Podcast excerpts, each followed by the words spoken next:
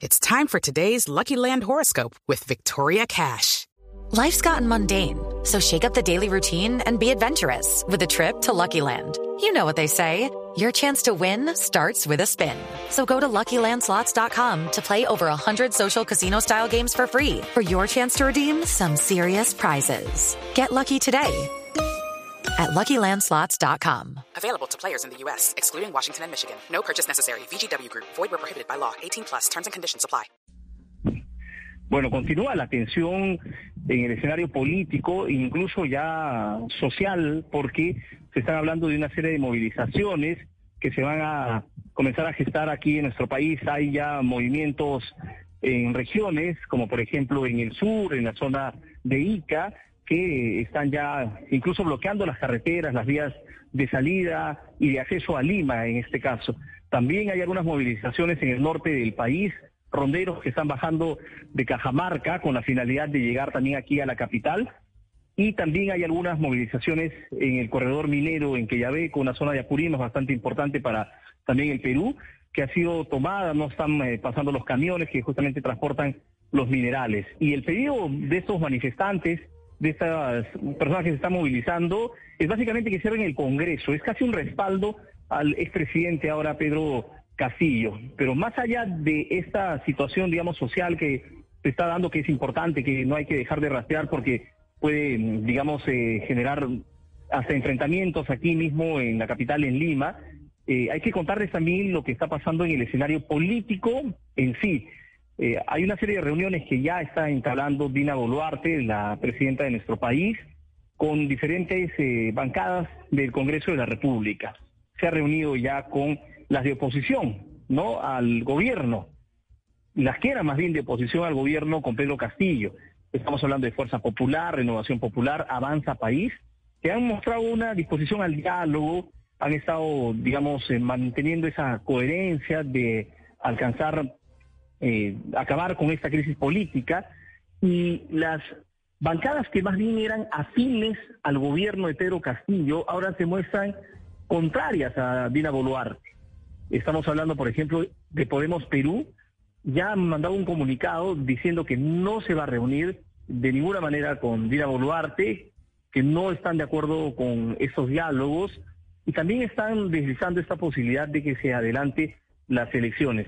Es más, Dina Boluarte, la presidenta del Perú, el día que asume justamente las riendas del gobierno, había señalado que iba a gobernar hasta el 2026, que es el periodo constitucional que le corresponde, ¿no? Ella eh, asumió luego de que vacaron a Pedro Castillo y por la constitución política del Perú debería terminar su gobierno en 2026 porque es una continuidad en realidad, ¿no es cierto? Es parte, digamos, de la plancha presidencial que eh, ingresó con Perú Libre, con Pedro Castillo al, al gobierno.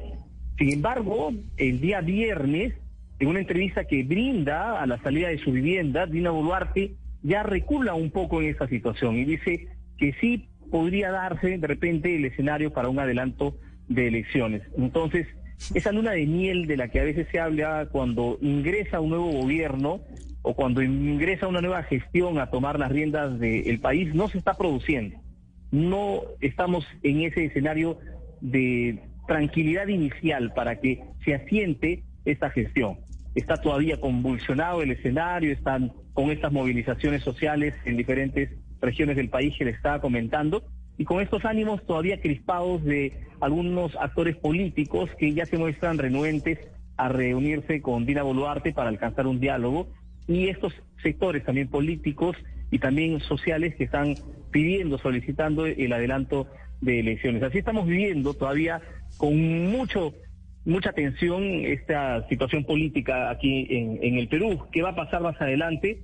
La verdad que no creo que se pueda pronosticar algo, porque ya nos ha demostrado los últimos sucesos que lo inesperado es más bien lo que manda acá, es la regla de el escenario político aquí en, en el Perú por ahora, por este momento en el que nos encontramos. Así que vamos a ver qué viene ocurriendo más adelante si es que se pueden realmente los diferentes actores políticos sentar, conversar y fijar una posición de calma, ¿no? Un pacto, digamos, para que este gobierno se asiente y en todo caso, si es que así se acuerda, se dé el adelanto de elecciones, pero eh, ya con tranquilidad, digamos, que se convierte en un gobierno de transición para que se produzcan las elecciones eh, que podrían darse de pronto a finales del 2023. Así estamos ahorita en, el Perú, todavía con mucha tensión, con muchos ánimos crispados. Hablamos con José Vázquez, periodista y escritor peruano. José, eh, pero mm, de la mecánica política de, del Perú, porque sabemos que los últimos presidentes no han podido terminar su mandato. El último que lo hizo fue Ollanta Humala y después de eso ha pasado mucho agua debajo del río. Tiene que ver mucho con la política interna de Perú, cómo se manejan las cosas. El, Congreso tiene un poder inusitado eh, que puede tumbar gobiernos y asimismo, como lo vimos, el, el, el Congreso también puede ser disuelto por el presidente. Eh, no hay, digamos, en Perú una discusión interna sobre esas características de su sistema político que hacen que haya tanta inestabilidad? Sí, sí, hay ya bastante, digamos, que se ha discutido sobre este tema, porque como tú lo dices, tenemos en realidad un sistema presidencialista, pero ahora ya se habla de un sistema presidencialista parlamentarizado, dicen, ¿no? Porque claro, el Congreso de la República ha comenzado a arroparse de mayor poder del que tenía, ¿no? Eh, digamos, estipulado dentro de la constitución política del país. Se puso un candado enorme para evitar que se produzca esta denegatoria de la cuestión de confianza, que es el primer camino o el primer paso para que un gobierno pueda disolver de manera constitucional el Congreso de la República. Hace poquito vimos que el gobierno de Pedro Castillo quiso justamente mm, dar por interpretada la denegatoria de la confianza pero no pudo, y es más, el Tribunal Constitucional le dio la razón al Congreso diciendo que este escenario no se podía dar porque ya se había fijado una ley donde se resolvía ese tipo de situaciones. Ahora, eh, también está el tema mismo de la vacancia por incapacidad moral, que, como decías tú, ha hecho que tengamos tantos presidentes, seis eh, mandatarios en estos cortos años que hemos pasado. Entonces, sí hay una discusión en realidad, y esto le compete básicamente a todas las fuerzas políticas. Estamos hablando de los diferentes partidos políticos que deberían comenzar a gestionar leyes para que se equilibre finalmente el desarrollo de los estamentos del Estado, ¿no es cierto? De los poderes del Estado, ¿no? Que haya un equilibrio, que no se sobrepase, que no, digamos, avasalle uno al otro como parece estar ocurriendo en este caso con el Congreso de la República sobre el Ejecutivo. Entonces sí, es una discusión desde hace ya tiempo constante, desde que se produce en realidad la vacancia de Martín Vizcarra en su momento, se ha venido discutiendo esto. Se le dijo también al Tribunal Constitucional en ese entonces que debería fijar bien claras las reglas, digamos, para que se actúe desde estos dos poderes del Estado, pero el Tribunal Constitucional en ese momento solamente señaló que estaba bien interpretada la, o bien dada la vacancia de Martín Vizcarra. Ahí nomás quedó, no fijó más, no señaló nada más y dijo cada uno de esos poderes se maneja con independencia. Pero sí, yo creo que sí, debería sentarse bien esta, esta posición, ¿no? De cómo se debe aplicar la cuestión de confianza, se debería poner reglas claras, no poniendo ese candado como hizo el Congreso de la República y también debería fijarse bien el tema de la vacancia por incapacidad moral permanente. José. Es una discusión muy, muy necesaria. Claro, y además hay también otros temas de fondo detrás de esta inestabilidad política en Perú de los últimos años. Hablábamos de la corrupción, pero está también la desigualdad social, esta crisis en el funcionamiento político de los partidos que usted también ya mencionó. Esto de fondo, esto que hay que corregir detrás para que estas situaciones no se sigan presentando, en torno a eso, ¿cómo está el debate en el país? Bueno, ya había hace algún tiempo algunos proyectos de ley que se aprobaron eh, cuando estaba en el gobierno Martín Vizcarra de eh, justamente hacer una renovación completa de los partidos políticos, de cómo funcionaban.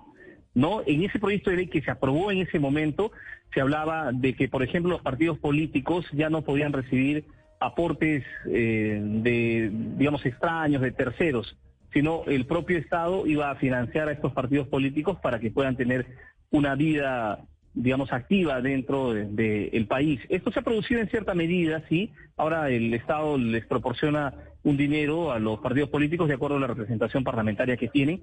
Pero otro gran cambio que se había generado era el tema de los afiliados a los partidos políticos y de los, digamos, eh, eh, establecimientos que debían tener en cada una de las localidades. Eso estaba fijado en la ley, pero el Congreso hace algún tiempo, hace más o menos un año, dos años debe ser, eh, modificó esta ley para las elecciones este, del, 2000, del 2021. ¿no? Ahí justo en ese momento es que modifican las, eh, este proyecto de ley que ya estaba aprobado, que estaba zanjado, modifican para que puedan llegar algunos partidos políticos a postular tranquilamente, ¿no? Quitan este tema de los afiliados, de la cantidad mínima que se pedía, quitan el tema de los locales que debían tener en cada una de las regiones y provincias del país, quitan también el tema de la cantidad de candidaturas que deberían presentar, porque la ley señalaba bien claro, un partido nacional tenía que tener, digamos, candidaturas en regiones, provincias y distritos. Eso le quitan, también le bajan, digamos, la cuota para que no tengan ningún problema los partidos políticos. Y lo más grave es que vuelven a elegir, digamos, a los candidatos de los partidos políticos a través de delegados. ¿no? Esto se presta a muchas mm. interpretaciones. ¿Por qué? Porque, digamos, cuando es de esta manera, son los que tienen más poder dentro del partido político, no necesariamente los afiliados, quienes eligen quiénes van a ser los candidatos presidenciales o los candidatos al Congreso de cada organización política, ¿no? Y esto promueve ese caudillismo y esta fractura dentro de los mismos partidos políticos, esta debilidad. No se dice que en el Perú eh, hay políticos, pero sin partidos políticos, ¿no? Y me parece que es cierto también. ¿Qué, ¿Por qué? Porque frase no se ha esta reforma electoral. ¿Qué, frase tan, tan, tan, gráfica, José, de lo que pasa, de lo que pasa en tu país y de lo que pasa en buena medida en América Latina. Eh, eh José, al margen de esta radiografía política que nos has hecho, también repito, conozco algo del, del periodismo peruano que ha jugado un papel fundamental a la hora de hacer denuncias, a la hora de las investigaciones. E, e, en ese papel y, en, y, digamos en la relación con la ciudadanía, ¿qué piensa el ciudadano de a pie en Perú? Más allá de que no haya partidos, de que haya desconfianza total, hoy el peruano que tiene que salir a trabajar, a estudiar, a buscar cómo subsiste, ¿qué piensa de lo que está ocurriendo con, con, su, con sus cabezas del poder? Bueno, acá podría decirte que hay sectores que tienen más movilización social, eh, aquellos que, digamos, eh, eh, son los gremios o son este tipo de asociaciones, los que están saliendo, como les comenté, a bloquear las carreteras, etcétera, ¿no? Que son, digamos que, que tienen más cercanía a algunos actores políticos. O sea, de hecho, hay actores políticos ahorita que están moviendo a estas organizaciones sociales para que salgan a protestar pero el grueso de la población eh, lo ve esto de una manera, me parece, casi ya cotidiana. O sea, hemos visto una crisis sostenida desde hace seis años aquí en el Perú y esto ya parece una situación casi normal, porque tú el mismo día que se disolvió el Congreso y luego se evacuó al presidente, la gente seguía haciendo sus compras por Navidad, seguía haciendo sus actividades cotidianas, habituales, sin ningún inconveniente. Entonces, no sé, digamos, cómo el grueso de la población finalmente asume esto, ¿no? Lo asume casi ya como una situación, como les decía, eh, cotidiana, ¿no? Y eso es por lo menos lo que hemos estado percibiendo acá de, la mayoría de, de personas. Y lo que te digo es acá en Lima y en provincia viene sucediendo viene sucediendo lo mismo, ¿no? Claro, pero José, entonces la gente después de este fallido año y medio de, de Pedro Castillo, en el que había esperanza sobre todo con este tema de la pobreza y la desigualdad social por su origen, por su ideología política, después de toda la oposición de, de la derecha y esta crisis que estamos viendo en los últimos días, ¿qué está buscando Perú en su siguiente líder? En ese que además no sabemos tampoco cuándo va a llegar porque no no está claro todavía. Bueno, hay que pensar mucho qué cosas necesitamos que tenga una próxima autoridad acá en el Perú, de hecho que genere muchos consensos y que pueda llevar el país ah, para adelante, ¿no? Eh, ya hemos probado de todo, ¿no? Cuando entró pero Pablo Kuczynski, digamos, era eh, del sector de la derecha, eh, un tecnócrata, una persona que conocía muy bien el funcionamiento de la economía, pero que no tenía aplomo político, a pesar de que había tenido cargos importantes en otros gobiernos, fue premier de Alejandro Toledo en su momento, pero cuando entró al gobierno no tenía mucho manejo político y por eso él termina renunciando a la presidencia de la República. Ahora, luego tuvimos a Pedro Castillo en, en el gobierno, me refiero a los que fueron elegidos directamente por la población, ¿no es cierto? Eh, que es del lado de, no sé si de las izquierdas, pero más para ese lado, ¿no? Porque finalmente acá Castillo nunca lo hemos tenido de ubicar si era de centro, de izquierda, de derecha, pero más es para ese sector, digamos, ¿no? Más aglutina, digamos, ese descontento social por el cambio, por la renovación. Hmm. Entonces hemos tenido ya en este tiempo a dos eh, figuras de diferentes extremos, ¿no? De derecha y el que está más relacionado al descontento social, a las protestas, al cambio, y los dos han desilusionado finalmente a la población. Yo hmm. creo que podría funcionar un gobierno que sea de centro, ¿no? Que aglutine a estas dos fuerzas políticas y que pueda llevar eh, de manera este, dialogante, coordinada el gobierno.